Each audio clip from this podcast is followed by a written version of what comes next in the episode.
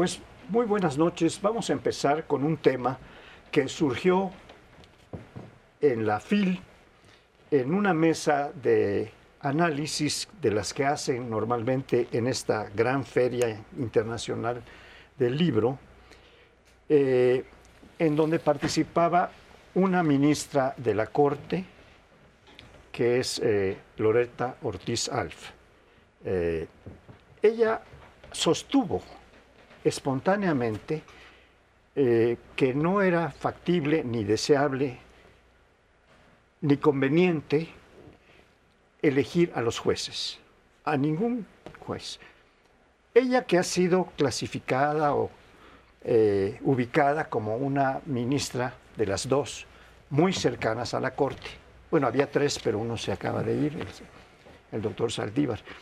Eh, entonces esto pues resultó un tanto contrastante porque eh, toda la política de la, de la 4T y de la principal candidata de la 4T a la presidencia de la República ha sido vamos a elegir a los jueces. Con eso vamos a acabar la corrupción en el Poder Judicial. Pero una de sus, de sus ministras, por decirlo así, le sale con que no. Y había en la FIL otros dos ministros de la Corte, que eran el, doctor Pérez Dayán y eh, este, Ríos Farhat. Ríos Farhat. Margarita Ríos Farhat, que apoyaron esta posición eh, muy intensamente. Y en otras ocasiones ha habido otros ministros de la Corte que también han dicho que es, que es una barrabasada lo de elegir a los jueces, que se requiere una capacidad técnica para poder juzgar, no ser electos eh, como lo son los diputados, porque tienen funciones totalmente distintas.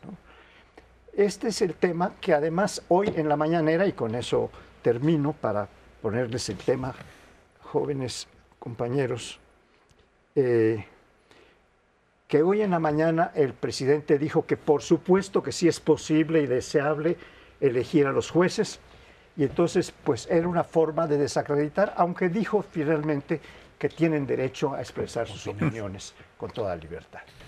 Es para ustedes el tema. Sí, cuando, cuando el presidente no quiere golpear a alguien, dice tiene derecho a disentir. Es, es una constante.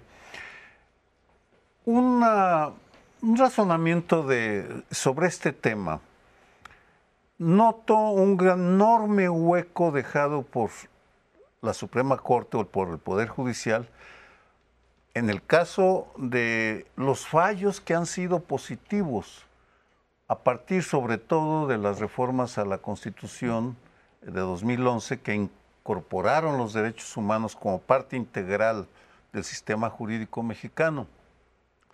En mi caso yo viví el acoso judicial de la el sistema de la Ciudad de México, y fue hasta que no llegó a la Suprema Corte que logré finalmente librarme de ese, eh, de ese acoso, y me consta que sí se toman en serio la fundamentación jurídica para garantizar los derechos de, de los derechos humanos. Vamos, y en ese sentido me llama la atención que no hayan hecho un esfuerzo por eh, hablar sobre todos los fallos que han ido en beneficio de mujeres maltratadas, eh, de el acoso contra, eh, este, contra algunos sectores de la población. Es decir, la Suprema Corte, para no meterme en, otros, eh, en otras ramas o en otros niveles del Poder Judicial Federal, sí han, tienen un historial que defender, un historial colectivo que desafortunadamente no resaltan y por tanto dejan el campo abierto para que salgan quienes, eh, sobre todo el presidente, con esta idea eh, inquietante y espeluznante de que se van a elegir en urnas a los eh, ministros de la Suprema Corte, al Poder Judicial en general. Lo cual no quiere decir que no sea necesario, pero es harina de otro costal reformar en muchos aspectos el Poder Judicial Federal. Sobre eso estamos de acuerdo, pero no solo el federal, sino el estatal. Yo creo que la ley actual que tenemos para conformar la Suprema Corte, ya sé que pasa en otros países, pero vaya ellos. Yo creo que está mal, es, es, anacrónica. ¿Cómo que el presidente sea el que nombre, aunque sea indirectamente, a los ministros de la Suprema Corte? Claro, se necesita en primer lugar el apoyo mayoritario del Congreso, mayoría calificada. Pero si no se logra, entonces el presidente nombra. Eh, eh, entonces no está la división de poderes y los presidentes, y el propio López Obrador lo ha dicho, de los que he nombrado, dos me fallaron. Quiere decir que tenían la idea de que tenían que apoyar su proyecto de gobierno, cuando no es esa la función de un ministro de la Corte ni de la Corte, es que se cumpla la Constitución, no apoyar un proyecto de gobierno. Por eso lo de Saldívar también siendo presidente de la Suprema Corte se veía muy mal porque expresaba públicamente decir, no, yo apoyo la cuatro transformación, pero ese no es tu papel, ni siquiera lo tienes que decir, porque ahí está siendo sesgado. Entonces, por un lado yo veo que habría que despresidencializar, por decirlo así, a la Corte y despartidizarla. Claro, no someterla al voto popular porque ese no es el papel de los ministros sino buscar otros mecanismos con grupos de expertos, barras de abogados, académicos, que hicieran exámenes, etcétera, y decidieran quiénes, para separar completamente los vínculos personales, de afecto, ideológicos, o que le debas, yo le, un ministro que diga, yo le debo este trabajo tan importante al presidente, pues a lo mejor lo apoyo, ¿no? Hay, hay quienes no, pero hay muchos que sí. Y lo otro que también me parece aberrante que habría que cambiar de la Corte es que cuatro de siete ministros puedan eventualmente permitir que una ley que no es constitucional sea avalada. Bastan con cuatro. Tendrían que ser seis o algo así. Este, eso también me parece, porque si tú logras meter como presidente a cuatro, que va a ser el caso probablemente de Claudia Sheinbaum, si es que gana, va a tener los que ya metió López Obrador y luego le toca a uno, creo que el año que viene, y luego le tocan otros decir, pues hago leyes anticonstitucionales y allá mis cuatro, aunque sean cuatro, me la van a avalar. Pues no, no, ha ocurrido eso, Crespo. El presidente ha visto, y es de su molestia, que incluso los que le han nombrado, le han nombrado cuatro, ¿eh?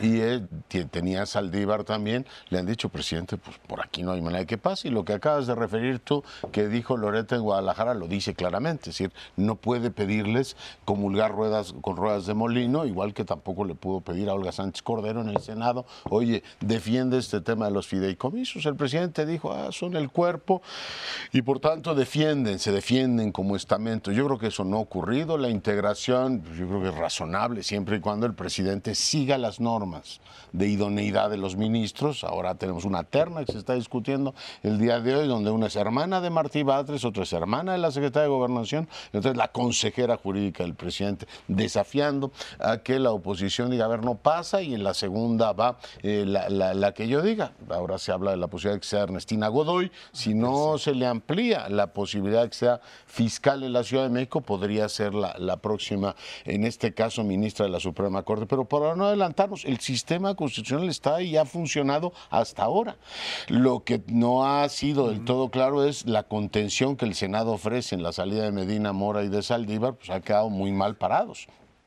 Hay una situación ahí de falta, le llaman fraude a la Constitución. Pero en el tema de la precisamente integración de la terna, la Comisión Interamericana de Derechos Humanos nos ha dicho, oiga, sea serio en el planteamiento. Estamos hablando de la integración de la Suprema Corte de Justicia y a mí lo que me sigue sorprendiendo es que eso sea elemento de campaña y no haya más voces desde la izquierda que le digan, incluida Claudia Sheinbaum, presidente, es un despropósito que usted intente modificar la composición de un poder, en este caso el judicial, y es un despropósito de tal magnitud como mi ley promoviendo el que ya no haya un banco central. Es decir, ¿qué pasa? Entonces tienes una república centralista donde la división de poderes no existe, o la idea es que a los ministros de la Suprema Corte los pueda comprar el poder del dinero, el poder del crimen organizado o los medios de comunicación. ¿Qué es eso?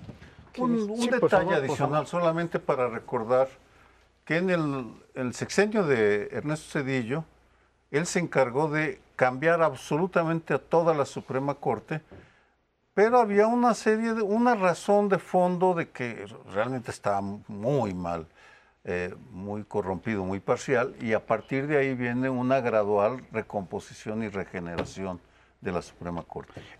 Esa ocasión eh, había también una razón de, no solo de corrupción, que era la principal, o de poco tino, sino que había 15 ministros de la Corte. Y el cálculo por el tipo de casos que tenía era que con 11, como está en Estados Unidos, por cierto, era suficiente. Y entonces el cambio vino también para nombrar nuevos, tener nueva sangre y también para que fuera un número mucho más restringido, porque tienen unas prestaciones eh, muy grandes los ministros de la Suprema Corte muy grandes como salario, prestaciones, automóviles, ayudantes. Es, es algo verdaderamente copiosísimo como recurso. Yo lo que quisiera decir simplemente es que hay, hay puestos que requieren un conocimiento técnico. A un eh, mecánico no se le puede decir que lo elijan, tiene que tener primero, previamente, una serie de conocimientos en esa materia para poder ser un, un mecánico seguro. Un juez no puede ser electo simplemente por los votos, es una posición populista totalmente, que viene a, quitarle el sentido a lo que debe ser un tribunal. Dices, Leonardo, que no ha pasado eso que yo digo, de que puedan pasar leyes eh, anticonstitucionales, pues yo diría, no ha pasado siempre, pero algunas veces ha pasado, revisamos toda la, la trayectoria desde entonces y hay veces que dice, oye, pues aquí sí, le, sí la validaron, o el hecho de que dejemos al azar el que los ministros que nombra el presidente a lo mejor le hacen caso y a lo mejor no, ¿no? Pero, pero, pero ¿para qué se lo dejamos al azar? Mejor en la propia ley. Eh, no me digas que Arturo Saldívar, Saldívar no le echó la mano en lo que pudo. Sí, claro. Bueno, bueno, a eso me refiero. que, no, que, no, que no hayan esas. Yo, a, las pruebas me o ¿Qué te parece, con eso, o qué te parece que las propuestas que está haciendo López Obrador ahora sean militantes del partido de Morena? Me parece muy mal. Precisamente eso es lo que yo pienso que habría que cambiar radicalmente para no dejar al azar a ver si el, el ministro que nombró el presidente le da por su lado o no le da por su lado. Mejor desde la forma de nombrar a los ministros, quitar esa posibilidad. Pero yo a las pruebas me remito, digo, salvo la ley eléctrica que la partieron y Saldívar hizo ahí una maniobra para que no le dieran palo constitucional, la Suprema Corte le ha dado palo a prácticamente todo lo que el presidente manda. ¿eh? Porque no ha tenido los suficientes pues, magistrados, puede tener el próximo Y los razonamientos, Saldívar hizo el papelón diciendo que la militarización no se daba porque el mando era civil, o sea, eh, sí ha habido un debate constitucional serio y lo que yo creo es que no habría que pensar en una integración técnica porque no los obliga con los poderes del Estado, como podría ser el Instituto Nacional Electoral o cualquier otra. Yo creo que la composición está ahí. Lo que hay que pedir es que haya sentido de Estado en la forma en que el presidente se conduce y que el Senado diga, a ver, yo no puedo pasar una renuncia de Saldívar con el pretexto millennial de yo ya me aburrí aquí, yo ya me voy, porque está, yo ya cumplí mi función. Y como no tengo muchos amigos en el patio, mejor me voy. E ese contexto de exigencia es el que yo estoy echando en falta. un breve comentario sobre el, tema del, Senado en este caso. Eh, parte de nuestro problema y que tenemos que seguir insistiendo es la inoperancia del legislativo. No están cumpliendo ni siquiera mínimamente con su trabajo en temas de seguridad. No se reúnen, no opinan, no hacen absolutamente nada cuando deberían estar supervisando lo que está pasando con las Fuerzas Armadas. Eh, pero en fin, el único poder, el único muro de contención está siendo el Poder Judicial frente al ejecutivo, un ejecutivo que luego lanza unas iniciativas inquietantes por las consecuencias que tiene. Un, nada más rápido un comentario. Hay que exigir que haya sentido de Estado de los mm. presidentes. No, y de los legisladores. Pues, o sea, dejaron pasar... Fíjate cuántas veces hemos visto durante tantos años que es lo que menos tienen ni los presidentes ni los bueno, pues, pero habría que, el Estado, habría que decir que hay puestos como los que tienen necesidad o obligación de tener una formación científica que no pueden ser electos. Dos y dos, ¿cuánto, ¿quién vota que son menos de cuatro o más de cuatro? Esto no es... Yo estoy en desacuerdo. Este es ridículo. Eh, vamos a un siguiente bloque.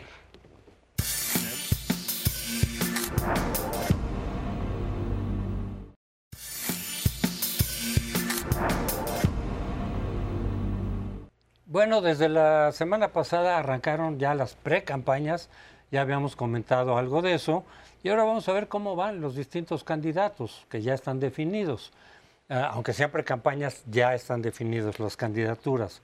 Bueno, en el caso de Claudia Sheinbaum, ya empezamos por ella, pues porque es la que está más arriba en las encuestas. Yo creo que ya no ha frenado, porque lleva dos años de campaña, para empezar. Incluso antes de que se diera formalmente con el visto bueno del INE y luego del tribunal el proceso para designar al defensor de la 4T, etcétera, ya llevaba cuánto tiempo con tantos espectaculares por aquí, por allá, viajando y recorriendo la República, seguramente con dinero público. Lleva dos años de campaña y no le ha frenado. Cuando ya se dijo es Claudia, ella siguió con todo el aparato, con toda la ayuda, con los gobernadores ayudándola.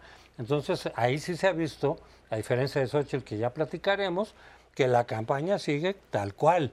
Ahora, eso le garantiza el triunfo como lo han sugerido no digamos muchos obradoristas que lo dan por hecho, sino incluso muchos colegas, muchos comunicadores críticos de López Obrador y del eh, Morena, y dan por hecho que ya ganó Morena, lo oigo por todos lados, lo leo.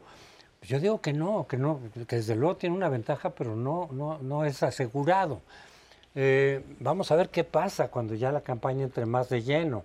Vamos a ver cómo reacciona la gente con Xochitl y con Samuel ahí pueden haber varias combinaciones. Pero retomo la, encuesta del Universal, porque mucha gente validó la última encuesta del Universal, en donde daba 30 puntos de ventaja a Claudia. A mí me pareció, y así lo dije, que, era excesivo, se me, se me, hacía mucho. Hay otras encuestas que le dan 15, 18, pero bueno, fue mi punto de vista que yo dije, ¿y por qué la de 30 y no las otras? Esa misma encuesta ahora ya le da solo 24, en, en, unas cuantas semanas. 20 puntos de diferencia, dirás, ¿no? O 24, no tienes razón. No, es que tenía 30, ahora 24, en unas cuantas semanas. Eso en sí mismo, si validamos esa encuesta, ¿no? La misma encuesta de, de Buen Día, pues quiere decir que no es cierto que se está cayendo Xochitl, como dice una buena parte del discurso oficial, y que muchos colegas validan. En todo caso, se estaría acercando con la misma encuesta. Pero a ver, está 2 a 1 y la semana pasada abrió también esto, ¿cómo se llama? Mitowski con una 26 puntos, ¿no? Entonces, 26 son muchos, de todas maneras, es 2 a 1 y es una paliza en toda la línea. Yo creo que hablando de Claudia primero, ya hablaremos de Xochitl más adelante, ha logrado alinear todo lo que es el obradorismo de una manera bastante notable. el efecto Marcelo Ebrard ha quedado absolutamente diluido. El efecto eh, de nueve estados donde eligieron con algunos tropiezos candidatos también ha quedado absolutamente deglutido por la marea obradorista o la marea claudista en este caso. Y es una campaña que está funcionando hasta ahora, alineado a los principales factores. No están presentes a veces este, Adán Augusto en el, el meeting de Tabasco, pero es lo menos, ¿no? Claramente la maquinaria está alineada con ella. Dos, tiene un excelente asesor que ha estado con Petro, que ha estado con Milei también, llevando redes sociales, según me dijo Jorge Fernández Menéndez, y ahí la tienes con no sé cuántos millones de seguidores en, en TikTok, que es donde ahora se mueve buena parte de la intención de voto entre los jóvenes. La de Buen Día del día de hoy demuestra que efectivamente el voto en favor de Claudia sí está más cargado para los jóvenes y el de Xochitl va más cargado a los de más edad, lo cual también nos dice algo. trae una campaña muy profesional, además de todo el apoyo del Estado y los gobernadores. Lo que resulta muy interesante es ver cómo eh, va en los próximos meses a manejar eso. ¿no? Es una candidata o precandidata que no va a la FIL, se esperaba que hubiera una convergencia con la Universidad de Guadalajara y que se cerrara finalmente esa disputa que abrió el presidente con la FIL. No fue. Es una candidata que prefiere hablar de sueños y no ha sido clara sobre el plan C, lo que hablábamos hace un ratito de la Suprema Corte de Justicia, y no se ha desmarcado en las propuestas del presidente las dos reformas constitucionales que en principio hipotecarían su sexenio, porque el presidente se las estaría dejando.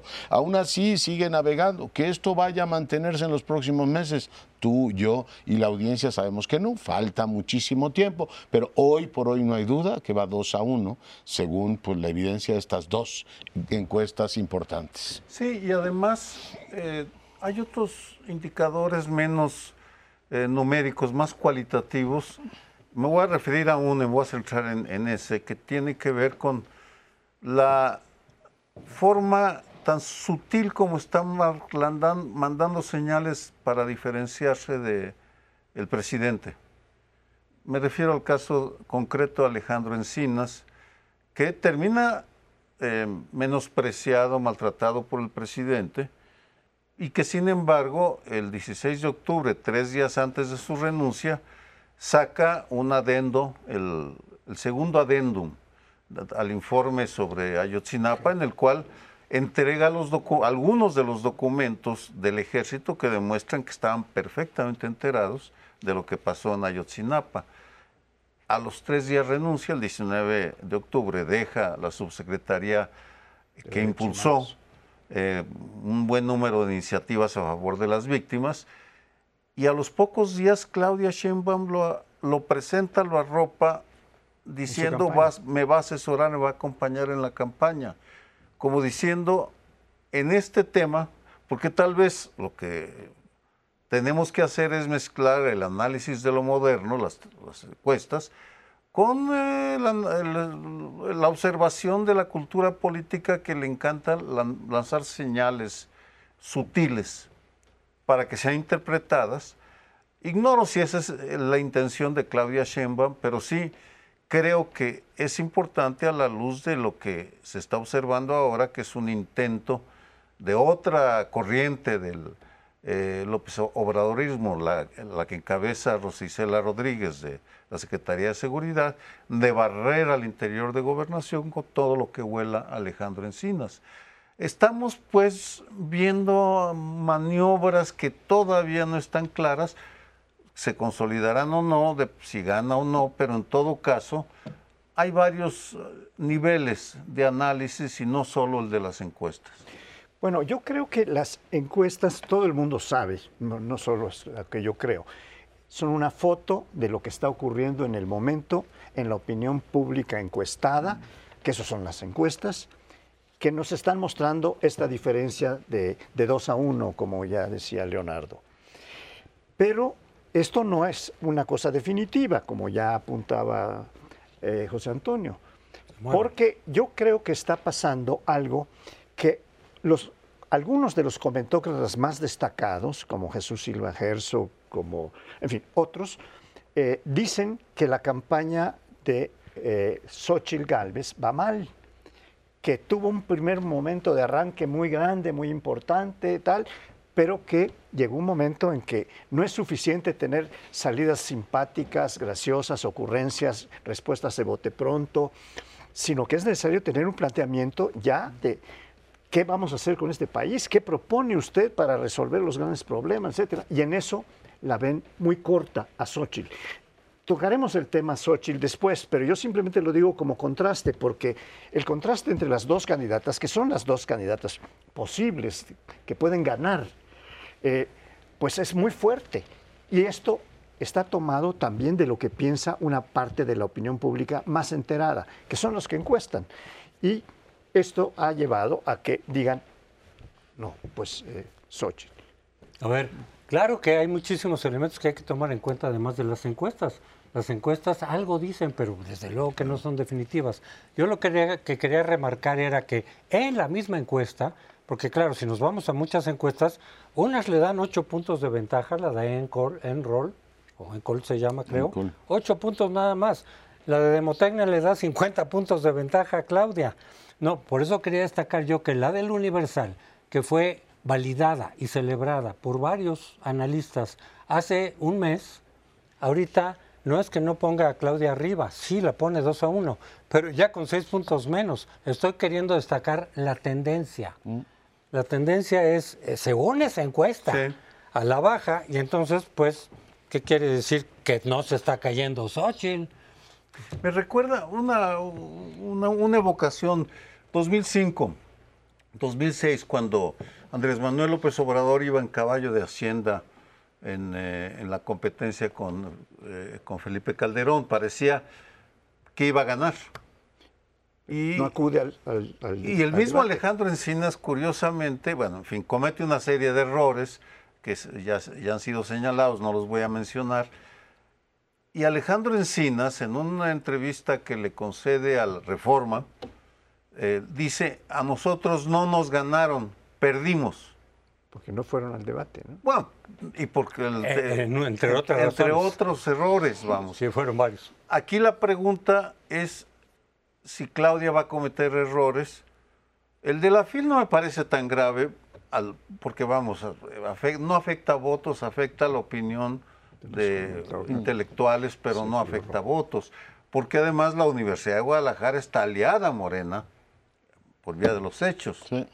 No, no, yo, yo no creo que le afecte voto, simplemente está diciendo que es una candidata que se está guardando, ¿no? Es decir, ella dice, traigo una ventaja, yo para qué me expongo que me pregunten ahí en la fila algo que no me no sepa contestar. En fin, hay, hay experiencias de todo tipo. Pero yo creo que hay que remitirse a las tendencias, ¿no? Yo creo que los agregadores de encuestas sí te permiten ver que la campaña de Claudia está estable. Está Está estable, está bien. Y la de Xochitl, según Lorena Becerra, tuvo un auge, es como una especie de palomita, después cayó y hasta ahora no ha tenido el repunte que tenía en agosto. Eso sigue En siendo... esa encuesta. No, no, en todas las. No, en la de Universal ya, va, ya se. Oráculos te da la- la- el conjunto de encuestas y te da el comportamiento de todas. Descuentas las engañosas y tienes el- la nube de puntos ahí, que es muy eficaz. Yo recomiendo a la audiencia que vea estas poll of polls, les dicen en inglés. Es un agregador que pondera encuestas y te permite ver la trayectoria en general. Pero yo creo que está estable. Ha mandado señales, una de ellas la que decías tú, Encinas, la otra es a Ricardo Monreal. Le dijeron, tú en esta campaña no tienes nada que hacer, mejor regrétate al Senado. Que son también decisiones que va tomando ella y que hay que, por supuesto, registrar. ¿Alguna cosa? Pues no, yo, yo creo que ya dijeron lo fundamental. No sé si tú Pero quieres sí, lo que, agregar. lo que yo digo es, mm, yo veo hasta cierto punto normal que después de que se nombró a Xochitl, eh, ya la coordinadora, pues todo, todo el auge fue precisamente porque se centró en quién iba a ser la candidata de la oposición. Era hasta cierto punto natural que una vez que concluyera ese proceso se viniera un bajón. Yo no digo que vaya a levantar o no levantar, vamos a ver. Simplemente lo único que dije es con la misma encuesta con la que se dijo, mira, Claudia tiene 30 puntos, que es muchísimo, ahorita ya en menos, bueno, en un mes ya se redujo la distancia. Es un indicador solamente que yo señalo de que pues de que las cosas pueden ser muy distintas a lo que se está diciendo. Yo no digo que vaya a ganar quién o cuál, no lo sé. Simplemente muchos se están adelantando que ya ganó Morena. Yo simplemente digo, todavía falta por ver, vamos a ir viendo, pero sí quería insistir en la encuesta de hoy del Universal, porque esa sí marca que se redujo la en, en- en seis puntos, se redujo en un mes, faltan siete meses. Bueno, nos vamos.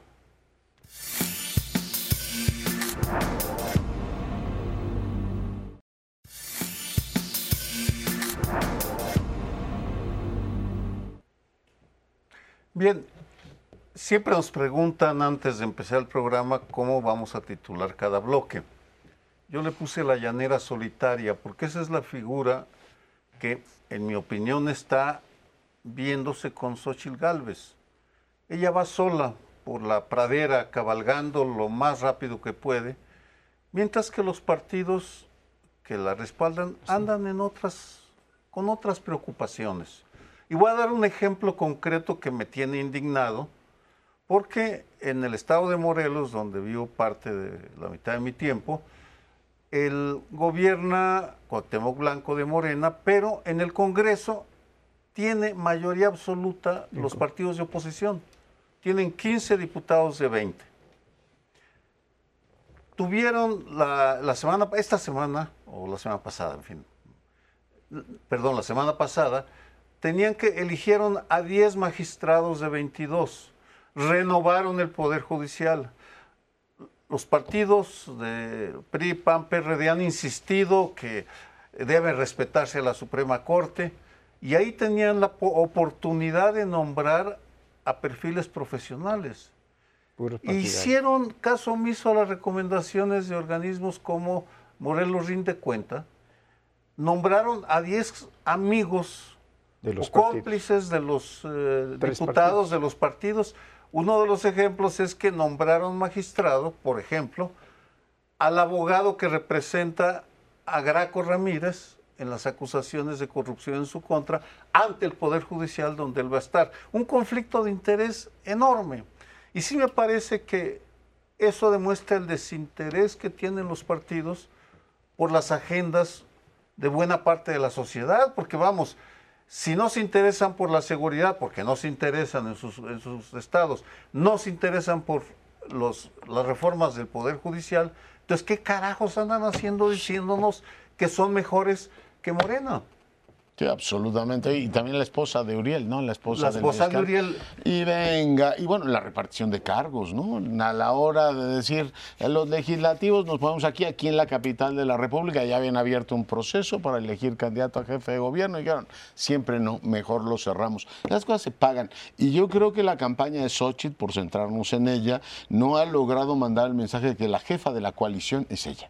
O sea, que la- el liderazgo político lo tiene ella. Igual que decía que Claudia Sheinbaum ha cumplido muy bien la función de heredera universal del presidente, hereda todo, los sueños del presidente, la estructura, y cumple la función de estar calladita y exponerse lo menos posible. En el caso de Xochitl, claramente lo que la gente esperaba después de la marea rosa era una lideresa que estuviera con una actitud democrática pero resolutiva, diciendo, a ver, la jefa de campaña soy yo. No ha habido presencia de Xochitl en los nombramientos de los candidatos. Los partidos visiblemente se reparten el filete diciendo, no importa que esto nos dé desprestigio o le dé desprestigio a nuestra candidata, y Xochitl no ha entrado con fuerza en la precampaña. A ver, fue a Coyuca de Benítez a arrancar campaña, donde era lo lógico empezar, un Acapulco devastado, fue sin medios e inmediatamente se fue a esconder a Chihuahua, bajo la protección de la gobernadora.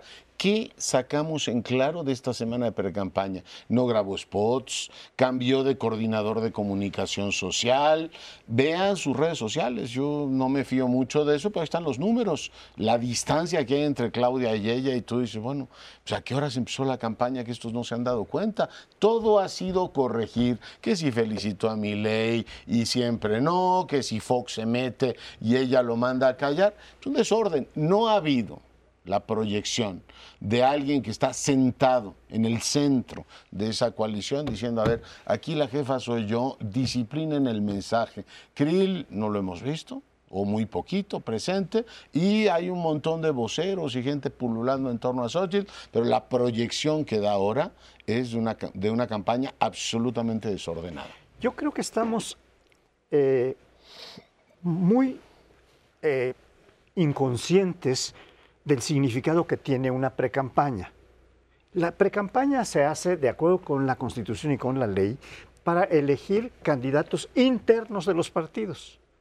Y en este momento, cuando empieza la precampaña, todos los candidatos están electos. Es- Este es un proceso inútil que está haciendo cosas que ya están hechas, queriendo plantear que va a hacer cosas que ya están hechas.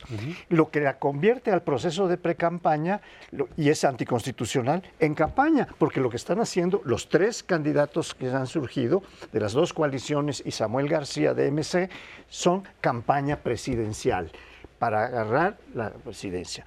En el caso de Xochitl, el problema muy claro que han ustedes empezado a plantear, a mí, para mí es rotundo. Los partidos que la apoyaron, la apoyaron porque no tenían otra, de acuerdo con las encuestas, era tal la distancia que tenía con los otros aspirantes que nombraron a la que tenía mayor probabilidad de ganar. Pero a partir de ese momento no se ha visto un apoyo, ni siquiera la presencia de los líderes o de, en, en la campaña de Xochitl.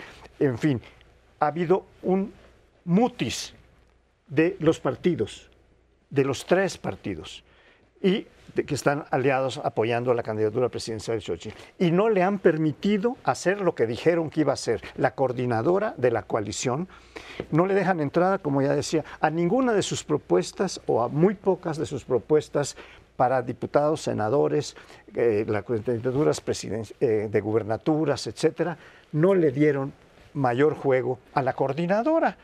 Mientras del otro lado, a, a- a Claudia le están dando todo el juego, todo el apoyo. Menos Harfush. Bueno, menos Harfuch, porque Harfuch ¿no? se fue porque declinó para atender que no siguieran atacando a, por haber puesto a una gente que está con, eh, coludida con el narcotráfico, coludida con el, con el asunto de Ayotzinapa. La decisión fue arriba. Este Pero, es en el fin, asunto. la decisión fue arriba, a pesar de las encuestas, pero en fin, eso ya lo platicamos la semana pasada. Simplemente digo, no se nos olvide que el candidato de Claudia era Harfush y no quedó. Entonces, también ahí por ese lado. Pero yendo a Xochitl, estoy de acuerdo con ustedes en que se ve mucho desorden, mucho, muchos cambios así, que no se ve para dónde. Eh, eh, vamos a ver si se va corrigiendo o no. Yo insisto, ¿no? Efectivamente lo que vemos mal, los errores que está cometiendo Xochitl que hemos platicado aquí. Y dices, cambia incluso de asesores, sí ha estado haciendo muchos cambios. Y yo diría, y en algunos casos, aunque se dice que hay gente buena, como se habla de Max Cortázar, pero sí te recuerda otra vez, evoca el pasado que se supone que la gente ya no quiso en el 2018. Hay mucha gente que dice, oye, pues esos son de los gobiernos que se Calderón. rechazaron en 2018. Habiendo gente, estoy seguro, muy buena, nueva, que puede surgir incluso por fuera de los partidos. En fin, creo que sí hay muchos problemas en la campaña de Xochitl, eso no lo niego. Solamente digo, eso no marca ya, y yo sé que ustedes no lo piensan así, pero muchos colegas sí, eso ya marcó la elección de- del año que viene. No, hay muchos errores, hay mucho desorden, que a ver si corrige, puede que sí, puede que no, pero yo quisiera de todas maneras señalar algo, algo en relación con el alejamiento de los partidos. Es cierto que los partidos se están yendo por su lado en el nombramiento de candidatos. Entre ellos mismos les está costando mucho trabajo porque son tres. ¿Y quién queda aquí? ¿Quién queda allá? Ya se habló, vimos eso también, que el PAN se le cedió mucho al PRI en términos de candidaturas, este, a partir de los porcentajes que cada partido tiene. Y Marco Cortés salió a decir, pues sí, pero es que hay que mantener la coalición a como dé lugar, si no, no podemos ganar. Bueno, pero a mí me, uno de los dirigentes, no voy a decir quién, de los partidos me dijo a mí y a otras personas, Xochitl nos pidió que nos alejáramos.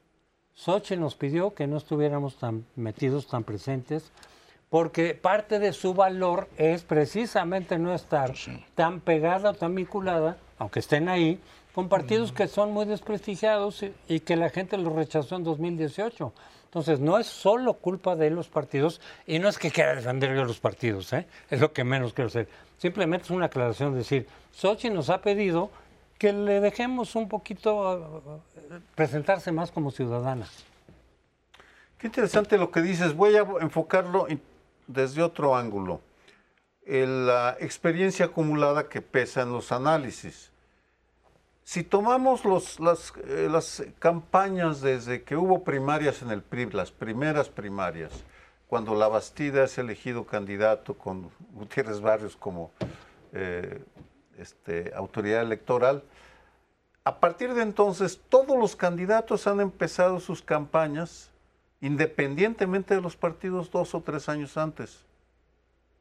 Fox, Calderón, Peña Nieto y López Obrador, los cuatro empezaron a armar y llegaron al, momento natural. actual con sus equipos muy bien formados, muy bien, muy bien armados, muy bien tejidos.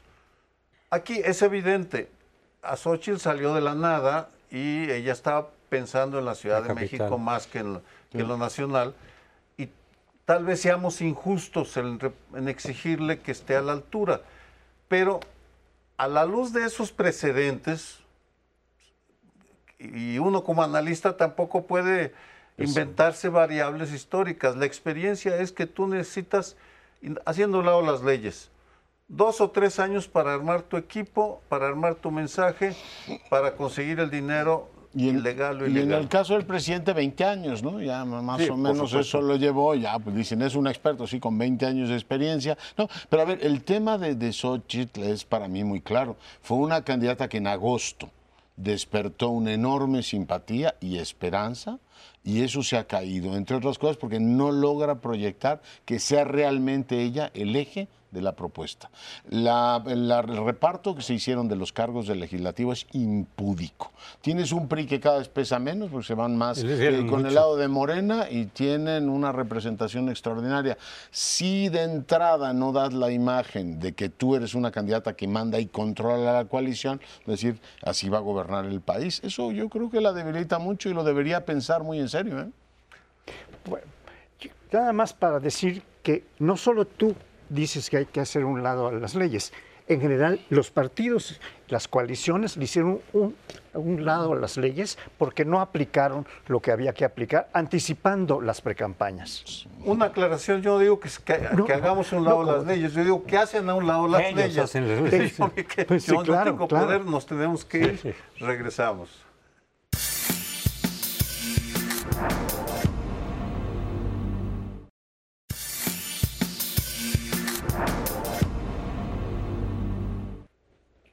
Bueno, y en este último bloque les planteo que revisemos el asunto de Movimiento Ciudadano.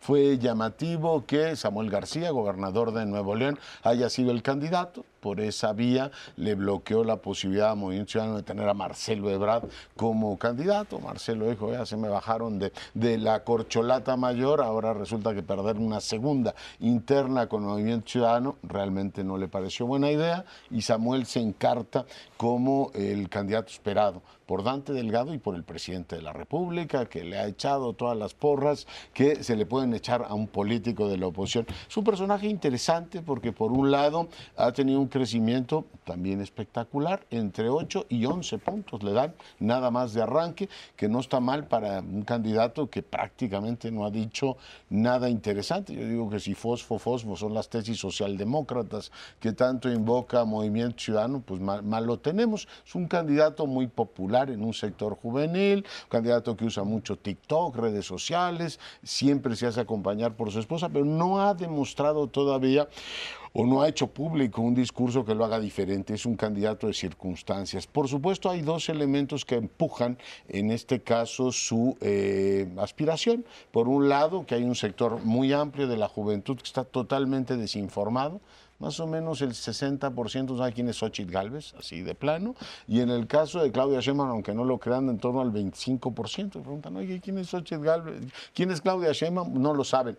Este personaje es el más conocido en TikTok y por tanto eh, más cercano a la forma en que los jóvenes, no sé si se informan o se entretienen en estos días, pero eh, puede conectar efectivamente con ellos. Y tiene dos factores que supongo que lo han entusiasmado. Uno se apellida Novoa, que es el hombre que ganó las elecciones en Ecuador en la segunda vuelta, un joven más o menos de su edad. O sea, es un perfil muy parecido y supongo que le habrá dado eh, alas para decir, bueno, pues, si pudo Novoa en Ecuador, ¿por qué yo no aquí? Y el caso Milei, que es este candidato que viene a recuperar el hartazgo de la gente con un sistema político muy tradicional y dicen, bueno, pues ¿por qué no? La verdad es que ha venido subiendo y hoy su tirada es tratar de ubicarse en el segundo lugar, es decir, tratar de desplazar a Xochitl Gálvez desde la situación que está. Yo creo que cómo juega el tercer lugar en las elecciones de este país ha permitido determinar el juego estratégico que finalmente hemos tenido en el año electoral. Pero no me extiendo, ¿cómo ven a Samuel García?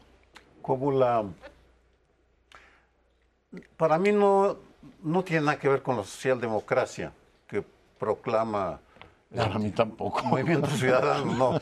Es más bien una expresión del nacionalpopulismo, que es el término que me parece preciso para denominar lo que estamos viendo en todo el mundo, que es el surgimiento de figuras carismáticas que lanzan mensajes simplistas, fáciles de recordar y que se apoyan sobre todo en redes sociales. El, eh, tú lo mencionabas, tiene como referentes a Milei y a Novoa. Difícil saber si va a montarse sobre esa ola porque eh, la verdad es que no acabamos de entender bien a bien cómo las reglas con las cuales se hace política en las redes sociales. Es, en México, totalmente novedoso la aparición de estas figuras. Sí, los políticos tradicionales usan redes sociales, por supuesto, y contratan asesores, pero lo- eh, Samuel García es otro fenómeno. Él y su esposa, hay que verlos juntos, porque igual que eh, otros personajes, es una, es una proyección de una esperanza eh, de que se puede retomar el control a través de una figura mítica y salvadora que trae unas cuantas soluciones y unas cuantas frases.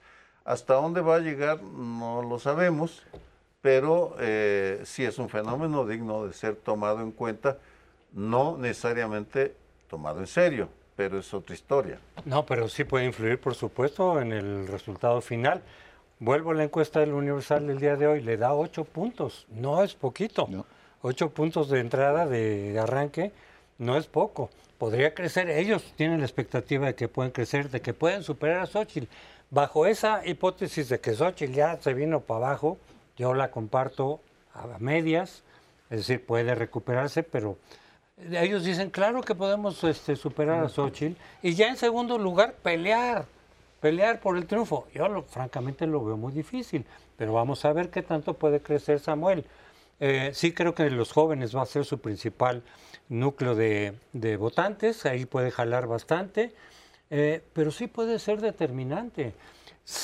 En la hipótesis, que no estoy diciendo que vaya a ocurrir, pero puede ocurrir, de que se cerrara Xochitl la brecha con Claudia, ¿no? que fuera cerrando, esos 8, 9 o 10 puntos o lo que gane son determinantes para ver quién gana. Y precisamente por eso mucha gente está percibiendo al movimiento ciudadano, yéndose por su lado, como haciéndole el juego, voluntaria o involuntariamente, con pacto o sin pacto por debajo de la mesa, a Morena, porque si no supera el tercer lugar, sí le puede quitar votos, sobre todo a la oposición. Las distintas encuestas y sondeos dicen a quien más le quita votos es a la oposición. Lo ergo, a la quien le puede ayudar a ganar es a Morena. Ergo, ustedes están jugando con Morena. Si además le agregas, para terminar, los, lo bien que hablan los morenistas de Samuel y de Movimiento Ciudadano, empezando por López Obrador, que le ha echado muchas porras y que le dice, pues es muy difícil quitar la imagen de que están jugando con Morena. Es difícil, yo creo que ahí puede haber un saldo negativo en imagen para Movimiento Ciudadano, de que pueden quedar, no como lo que pretenden, un partido limpio, fresco, nuevo, eso es lo que quieren, eso es lo que dicen. Va a quedar como decir, tú jugaste de esquirol con Morena. Yo tengo la impresión de que el candidato que el presidente del Partido Naranja, el Movimiento Ciudadano, Dante Delgado, tenía como la mayor posibilidad de ganancias para ese partido, como ha venido teniéndolo a lo largo de su existencia desde que era Convergencia por la Democracia. Es un partido catch all, como dicen, atrapa todo. Lo que sale de aquí, sea del PRI, del PAN, claro, el PRI era el mayor, entonces, y él venía del PRI, Dante Delgado, entonces llevó, se llevó esto. El que también venía del PRI es, es este, bueno, todos en Morena, la mayor parte de los líderes viene del PRI. Eh, excepto Dante Delgado, que viniendo del PRI decidió hacer un partido para ganar todo lo que pudiera en contra del PRI. Y se vuelve el peor, el mayor antipriista que hay en este, en este concierto. Y por eso tenía a, Marcelo Ebrard como su principal posibilidad de ganar todo lo que podía ganar una candidatura como la de para, para Movimiento Ciudadano. No porque creyera que, que iba a ganar la, apuesta de, Movimiento Ciudadano es para 2030, no es para ahora. De todas maneras, Dante Delgado lo que hace es decir, bueno, aquí hay uno por si no llega Marcelo. Y entonces apoya a... Pero finalmente Marcelo dice, ¿yo cómo voy a ir a competir? con el riesgo de perder, como ya planteabas tú, no voy allí, mejor lo que yo pueda conseguir con Morena, pues lo hago valer como un positivo que tengo allí. Entonces, esta es la, cuestión. No sé hasta dónde va a llegar el aumento por, por, este joven Samuel García. Lo que sí sé es que es casi imposible pensar que él puede tener una posición importante para ganar la presidencia de la República. Las ganancias van a ser las más que pueda el movimiento ciudadano pero van a ser pocas ganancias. No, al Nacional le va a dar una bancada cómoda y se mantiene 12-15, pues va a ser un gran éxito para ese partido, por supuesto, todo lo demás. hoy está entre 8 y 11, nada más arrancar. Y yo creo que lo que dice Crespo es lo que está ocurriendo, ¿no? el efecto es fragmentar el voto de la oposición e impedir que los switchers, todo, todo este, digamos, electorado que no está encuadrado con Morena, diga, ay, bueno, pues este muchacho es novedoso y dice cosas atrevidas y habla directamente a los jóvenes. Y yo me, me- me remito a lo que nos enseñó Finnegan, este gran escritor y periodista americano. Dice, fíjese en la juventud de un país, hacia allá van. Y yo veo que los jóvenes están absolutamente despolitizados en este país, tienen muy poco conocimiento de lo que les ocurre y de pronto una figura como Samuel dice, mira, tú estás tan mal, este habla de una manera muy directa, Como nosotros. tiene como nosotros. Y bueno, pues a la luz de lo que ocurre en otras repúblicas, yo digo que igual da un campanazo ahí, se mete, pero bueno, es parte, como dijimos en las dos anteriores, nada está escrito, todo se está escribiendo. Sí. No, este, efectivamente, eh, la cosa es eso. Si de verdad Xochitl se cae, como dicen, yo no lo descarto, simplemente digo que no lo podemos concluir todavía. Y él rebasa segundo lugar, pues ya, ya sería otra cosa, ya hablaríamos de otra cosa. Yo sí creo que es puede que ganar muchos votos. la- la- lo que se hundiría de una manera espectacular. Pues yo creo que sí. Sería la nueva no, no- política no en naranja. automático la gente se va con él, eso ya también lo he estado viendo, sondeando. No los de Xochitl dirían, ah, ya se cayó Xochitl, el tercero, vámonos con Samuel. No, se fragmenta más el voto opositor. Tendrías lo de Mid y Estanaya, y le ¿no? facilita el triunfo a Morena, sin duda. Mm. O podrías tener el efecto de madrazo en el 6, en fin, o Josefina Vázquez Mota en el 12. Tenemos muchas combinaciones para comparar, pero nos tenemos que ir. Gracias por acompañarnos. Nos vemos aquí la semana próxima.